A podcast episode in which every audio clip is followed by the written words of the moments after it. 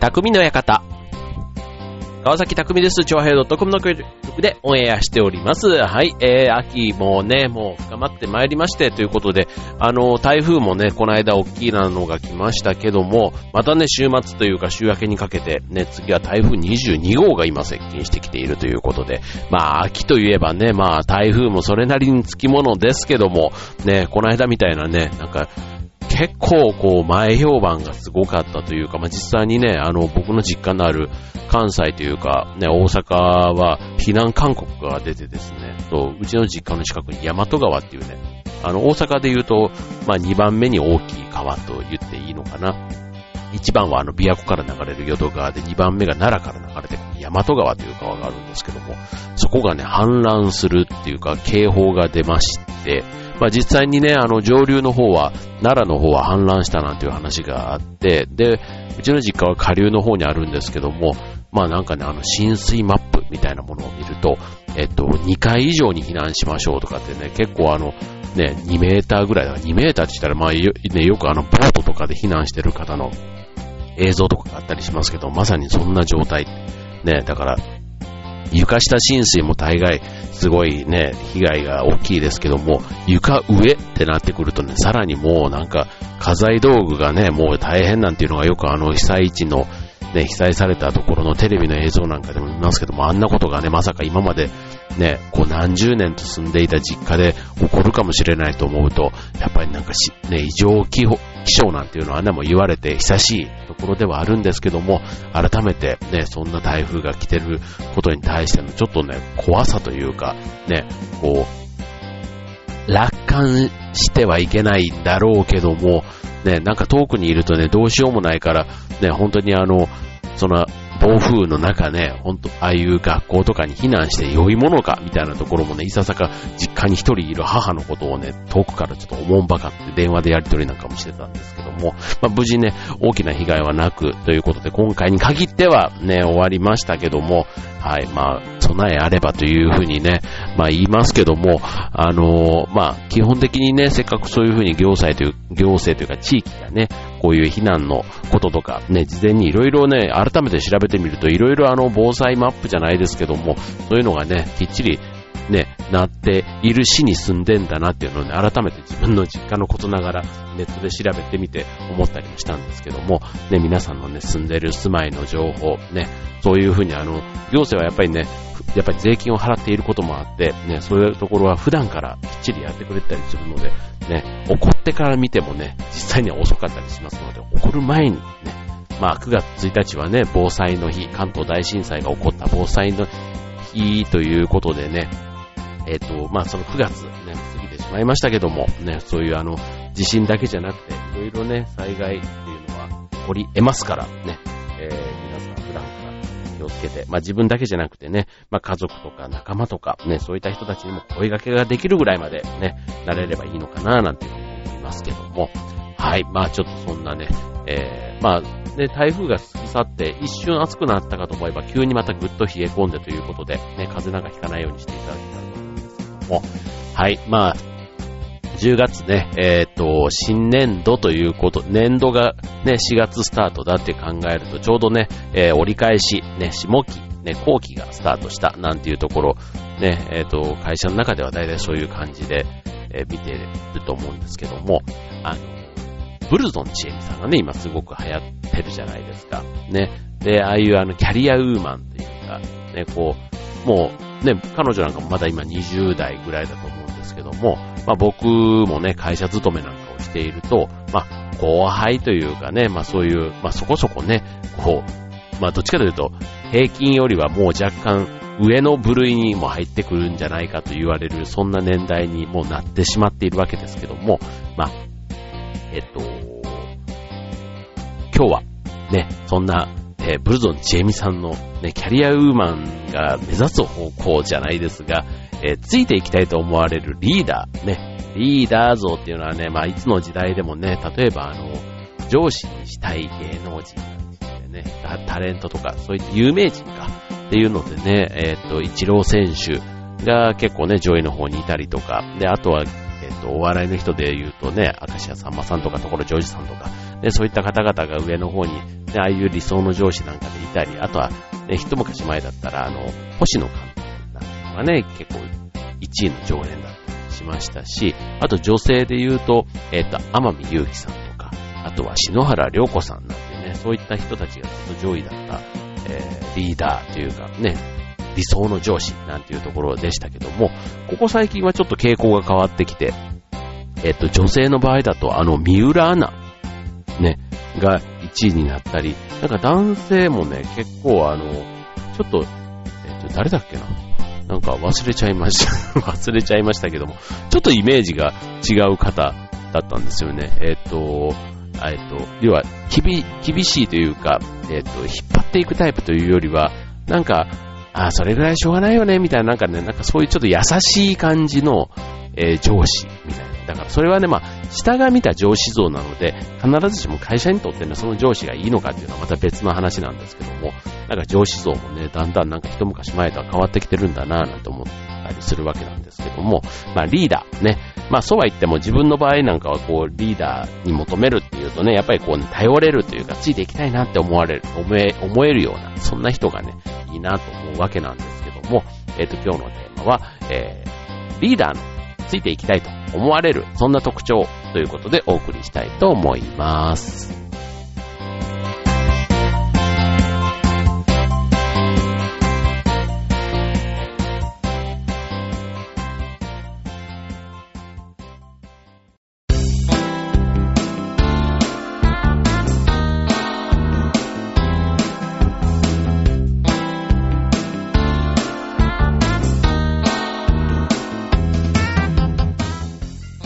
はいえー、今日のテーマは、えー、ついていきたいリーダーということで、なんかちょっと仕事っぽい話。ね、一応僕はサラリーマンということで、えー、この番組 持たせていただいておりますけども、はい、まあ、あの、会社のね、とこというよりは、まあ一般的な社会に出た時にね、アルバイトでもいいです。別に社員じゃなくてもね、そのアルバイトの中でも先輩アルバイトと後輩がいたりということで、いわゆるその、ね、組織の中でのリーダー、ね、上につく人っていうのはやっぱりいるじゃないですか。ね。で、その時に、えっ、ー、と、ついていきたいってことは、要は下からついていきたいって思うのって、ね、えー、で、ついていきたいと思えば、結果的にはその、えー、メンバーというか部下だったり後輩だったりは辞めないわけですよ。ね。だから、まあちょっとね、その、辞める辞めないみたいなところの視点で今日はね、ちょっと話ができたらなと思うんですけども、えっ、ー、と、まず一つ目。ね。えっ、ー、と、その、まあ、部下、後輩とのね、えー、点、コミュニケーションみたいなところも含めて、えー、言っていくと、えっ、ー、と、中長期的な目標、キャリアについて話ができている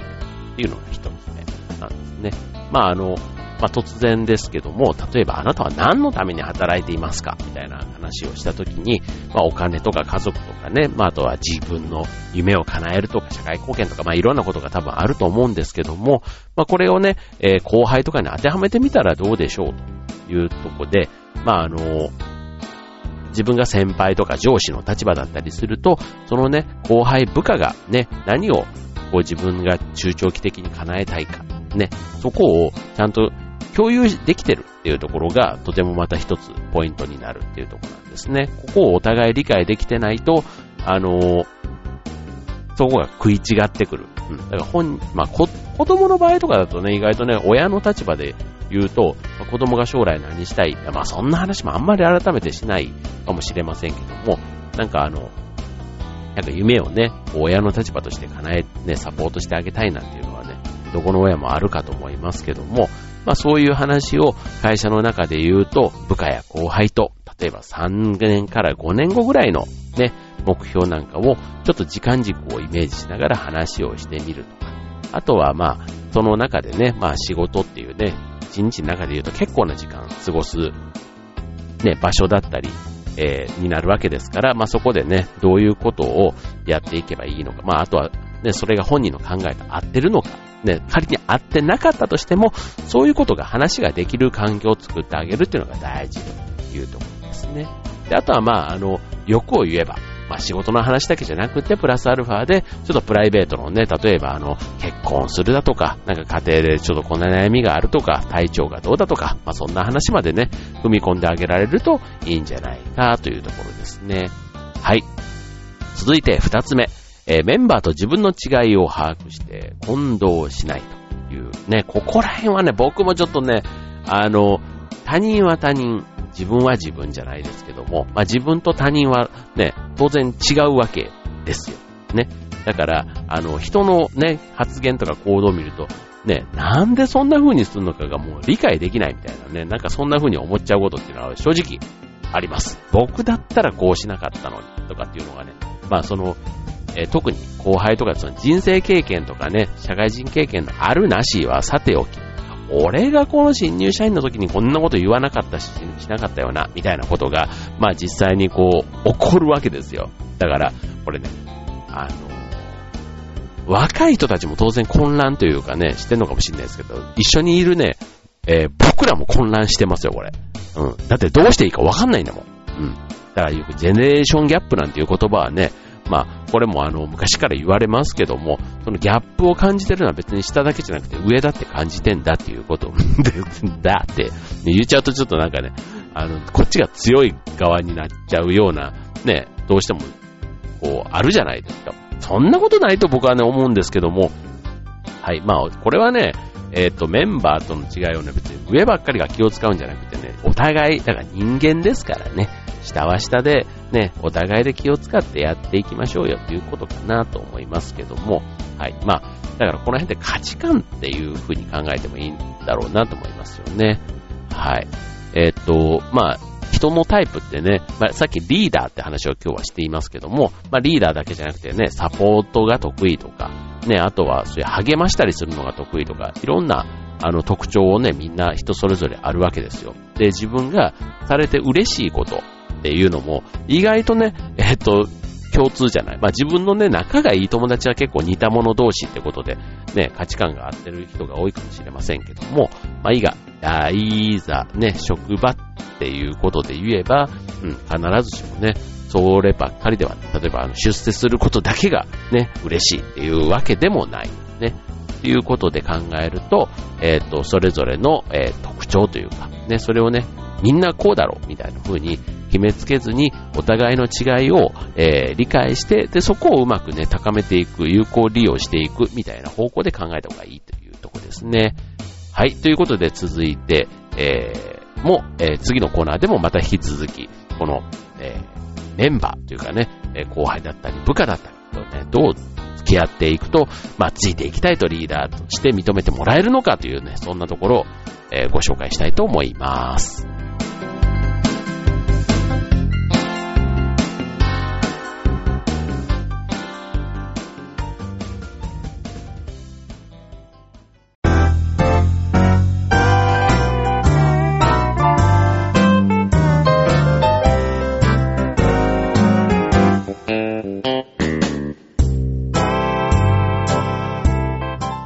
はい、えー、今日のテーマは、キャリアウーマンが、まあ、ブームになっているその流れから、えー、ついていきたいと思われるリーダーの特徴ということでね、はい、えー、まあ、ついていきたい、まあ、部下視点、ね、後輩視点から見たリーダーってこんな風にあってほしいよね、というところの話です。続いて3つ目、メンバーをよく観察している。ね、これはもう本当にだからあの、あの、会社の中でのね、リーダーって本当にね、子育てじゃないですけど、親子関係にすごい似てんなって僕は前から思うんですよね。まあ、よく見ているかってね、親が子供を見ているかのようにっていうね、子供からしてみたらね、そんなに見ないでくれというか、ほっといてくれってね、思う、そういう反抗期の時期なんていうのもね、当然これあの、親子だけじゃなくて、多分会社の中でも意外とあるし、自分もそうだったな、なんていうふうにも、ね、思ったりしますけども、ただね、やっぱりね、あの、見てくれてるっていうのって結構大事ですよね。で、これあの、まあ、仕事の面だけじゃなくて、プライベートのところもね、あの、含めてです。あの、あんまりね、こう、細かい、こう、重箱の隅をつくみたいな風なイメージになっちゃうと、だから同じ状態でもね、例えば重箱の隅をつつかれた、ね、手にあの文章のチェックがうるさいとかね、そういうのって、ね、言われる方もつ、言う方も嫌だけど、言われる方も意外とね、あの、嫌なもんなんですよ。まあね、逆にそれをポジティブに理解しようとすれば、えっ、と、理解しようとすれば、えー、まあそれをね、えー、よくここまで見てくれているっていうね、そんな風に見る方も見られる方も、えー、理解すれば、えー、理解すれば、えー、きっとね、人間関係っていう意味ではうまくいくような気がするんですよね。そう。だから、この辺もね、ちょっと一つ、あの見方を変えるなんていうのも大事かなと思います。見られたじゃん。見てくれてる、ね。そういうことかなって思いますけどね。そう、だから細かいところのチェックも、あ、ここまでね、見てくれててありがたいなって思う方にね、自分自身も、なんか気持ちを切り替えていくといいのかなと思いますよね。はい。で、あとはまあ、あの、そのよく見ているっていうところで、どうしてもね、見る側の方の立場で言うと、こだわりたいところってあるわけじゃないですか。だからそこが、たまたまの思いつきみたいなところではなくて、あ、この人はこういうところを気にするんだなっていうのをね、あらかじめ知ってもらうっていうのも結構大事かなと思いますよね。うん。これは別にあのまた、お互い人間同士だから、あの、例えばね、えっ、ー、と、後輩部下の特徴もね、人が変われば仕事の仕方も変えないといけないように、上も変わればそれに合わせた仕事、別にね、上もロボットじゃないからね、うん、それぞれのこだわりどころっていうのはやっぱり違ってるわけですよ。ね、そうすると、えっ、ー、と、まあ、会社だったりするとね、結構面談とかっていうのもあったりすると思いますけども、まあそういう場以外でもね、例えば食堂でご飯食べたりとか、ね、夜の飲み会でもいいと思いますけども、そういうところでね、えっ、ー、と、仕事の面、ね、あとはまあ飲み会なんかで言うとプライベートの面なんかというのもね、こういういろいろ話をしてみるっていうのはいいかなと思いますよね。まああんまりね、こうね、掘り葉掘り突っ込んでいくとね、また今度セクハラとかなんとかかんとか言われたりしてね、こうもう、あの、ね、結構上司というかね、そういう人たちが結構疲れちゃったりするような場面もたまに聞きますけども、まあその辺はね、ちょっと根気よくというか、えー、自分の調子じゃなくて相手の調子に合わせてやっていく。そんなところが大事なのかなっていう気がしますね。はい。で、続いて、えー、このあたりからちょっとね、レベルが高いですよ。メンバーを認めている。ね。これあの、マズローの欲求5段階説なんていうの知ってます？あの、なんか、あの、いろんなこう欲求っていうのが人間があるんですけども、この認めるとか褒めるみたいなところっていうのは結構ね、上位の方にある欲求願望なんですね。そう。まずは例えば自己実現というかね、自分がやりたいことができる。なんかそういうね、マズローさんっていうね、これ心理学者の方だと思うんですけども、まあその方が、えっ、ー、と、決めたあ、作った考え方なんですけども、まあそういうね、えっ、ー、と、メンバーを認める。ね、認めるってどういう時って言うと、例えば、えっ、と、ホテルとかでも、これ、あの、褒めるとかそういうことじゃなくてね、自分の名前で、例えばレストランでちゃんと何々さんとかって言われたりすると、あ、なんかちゃんと認識してくれてんだっていうところをね、あの、こう、分かってもらう。ね、それによって満足度が高まるなんていうところの話のようなんですけども、例えばメンバーね、えー、名前で呼びかける。ね、えー、っていうこととか、あとは、なんか今、この人、えー、困ってたりするかなとか、なんかあのその人のことを改めて、要はカルテではないんですけども、そういったところを理解しながら、その人に、えー、あったこと、だからその人を前提にね、自分の都合ではなくて、相手の都合に合わせた、ね、えー、これあの、別にあの、おだてるみたいなことではなくて、うん。で、別にあの、ね、こびへつらうとかでは当然ないんですけども、えっ、ー、と、この認めるときに、例えば、うんと、期日を守れたら期日通りにできたねとか、ね、アイデアがたくさん出す人だったらたくさんアイデアが出たね、みたいな、そんなことをね、えっ、ー、と、言っていくっていうのが結構大事ということなんですね。うん。だからあの、さっきのメンバーを認めるみたいなところも、まあ、別におべっかというかね、そういうお世辞とかっていうのはね、あんまりこうね、えー、いい意味では捉えられないですけども、うん。ただ、あの、そういう、ね、やってるのに誰も見てくれてないって結構寂しいじゃないですか。ね、例えばゴミ拾いを、えー、自分で進んでやって、なんか誰かがどっかで見てるなんていうのもね、一つあの、ありますけども、まあそういうね、なんか褒められたいからやるっていうことでも当然ないと思うんですけども、ただね、なんかこの辺なんか気持ちよくやれるといいんだろうなぁなんていうふうに思いますよね。はい。で、最後。えー、メンバーに適切に頼っている。これね、意外と、あの、大事ですよ。うん。あの、頼、上が下を頼るんですよ。まあ、当然ね、あの、会社でもそうですけど、社長が全部ね、やるわけじゃないけども、なんか愛される社長みたいなところなんでしょうね。だから自分でバリバリやってしまう人っていうのもある意味かっこいいリーダーだし、あの、そういう人がいいってね、自分自身では思っている人結構多いと思うんですけども、逆に大きな仕事をするときって自分の体は一つ、ね、手は二本、足は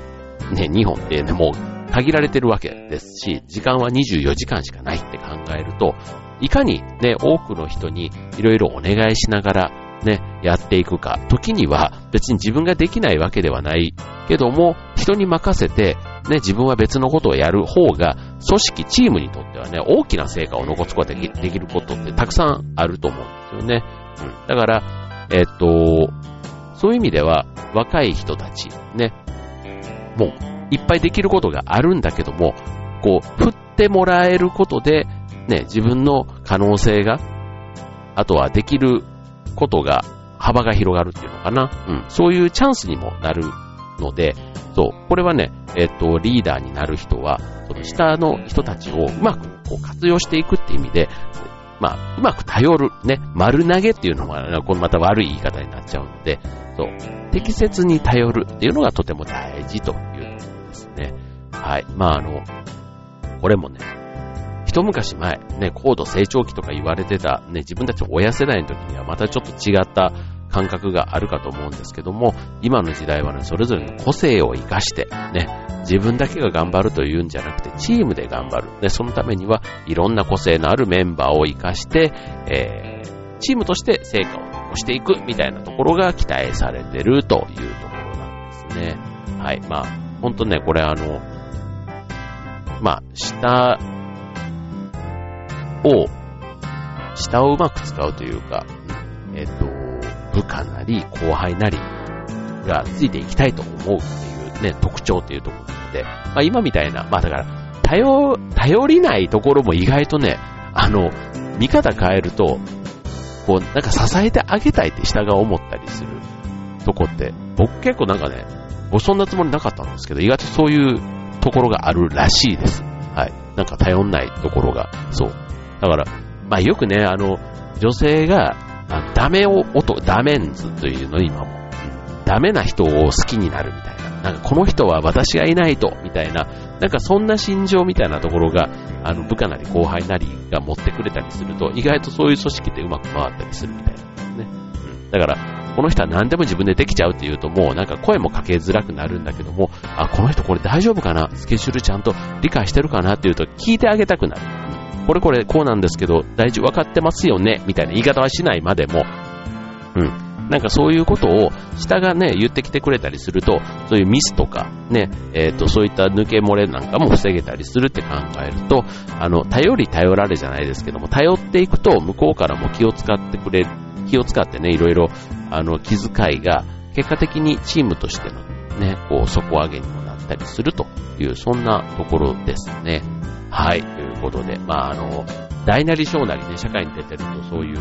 使い使われっていうことはね、往々にしてあるわけじゃないですか。ね、そんな時にね、まあ、やっぱりこのついていきたいという事態は別にあの悪い状態じゃな、悪いことじゃ全然ないと思うんですよね。うん、ついていきたくないところでね、も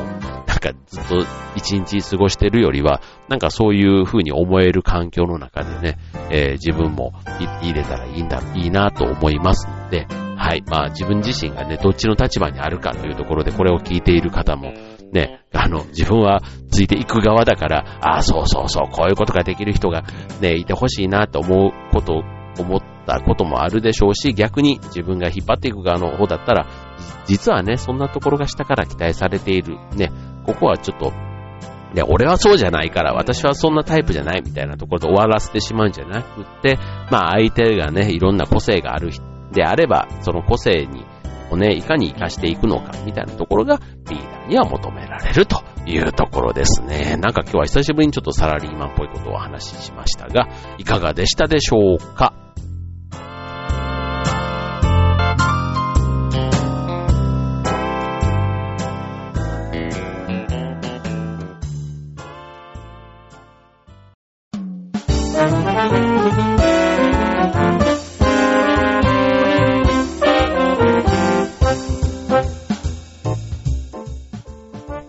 えー、今日のテーマは、ついていきたいと思われるリーダーの特徴ということで、まあ、ついていきたい、ね、バリバリ引っ張っていくリーダーだけではなくて、まあ、やっぱりコミュニケーションがね、上手な人っていうのが、なんかまとめるってみるとそういうことなのかななんていう気もしません。ただ別に面白いことを言うだけとかではなくて、なんか情報をね、持ってる人なんていうのもね、一つまあ尊、尊敬される人っていうのもね、一つこう、ポイントになるような気もますけども、こう、だから僕なんかの場合だとあの、ね、スマホとか普段使ったりすると、結構アプリとかね、ああいうのの操作ってみんな若い子ってすごいじゃないですか。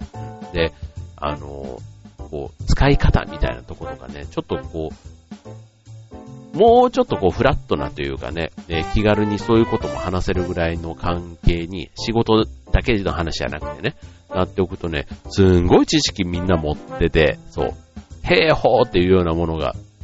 多かったり、あとそこから引っ張ってくる情報が全然ネットなんかで引っ張ってくる情報と違って、意外とね、こう、すごい使い勝手がいいっていうのかな。なんかそういう実体験を元にした、こうね、アドバイスなんかをしてくれたりする。だからそういう意味でね、なんか頼る部分って結構あるなぁなんて思うんですよ。あとは、例えばワードとかエクセルとかね、ああいうパソコンのスキルなんかでも結構ショートカットとかもそうなんですが、結構みんなね、こう、それぞれの自分の、えー、多分机で作業する人であれば、自分のパソコンの中のその環境ってすごく個性があるじゃないですか。なんかそんなんとかもね、ちょっとあの、覗かせてもらったりすると、すごい、あ、これちょっとどうやってや、なんか使いたいみたいなものとかね、結構あったりして、なんかそれだけでもね、結構パソコンライフが快適になったりする。うん、だから、やっぱりね、こう、3人いれば文字の知恵じゃないですけども、ね、そういう関わる後輩とか部下が多ければ多い多いなりに、あとその人たちとね、えー、良好なコミュニケーションが取れていると、自分がね、結果的にその人たちからいろんな恩恵を受けてんだなって後で思ったりするというところで、なんかそういう、あまあ、必ずしもね、別にあの、上下の関係が別に、こう、使い使われ、そこだけじゃないっていう考え方で、うん、な、人対人みたいなところを意識してやっていけるといいんじゃないかなと思いましたね。はい、ということで、まあ、あの、まあ、人間関係ね、まあ、ちょっとどこの世界でもこう悩みはあるとは思いますけども、ね、今日みたいなところ、これ別にあの仕事だけじゃなくて学校とかね、アルバイトの中でのもそうだし、地域のサークル活動とか、そういったものとかでも意外と共通する話かなと思いますので、ぜひ参考にしてみてください。えー、今週の匠の館はここまで。バイバーイ。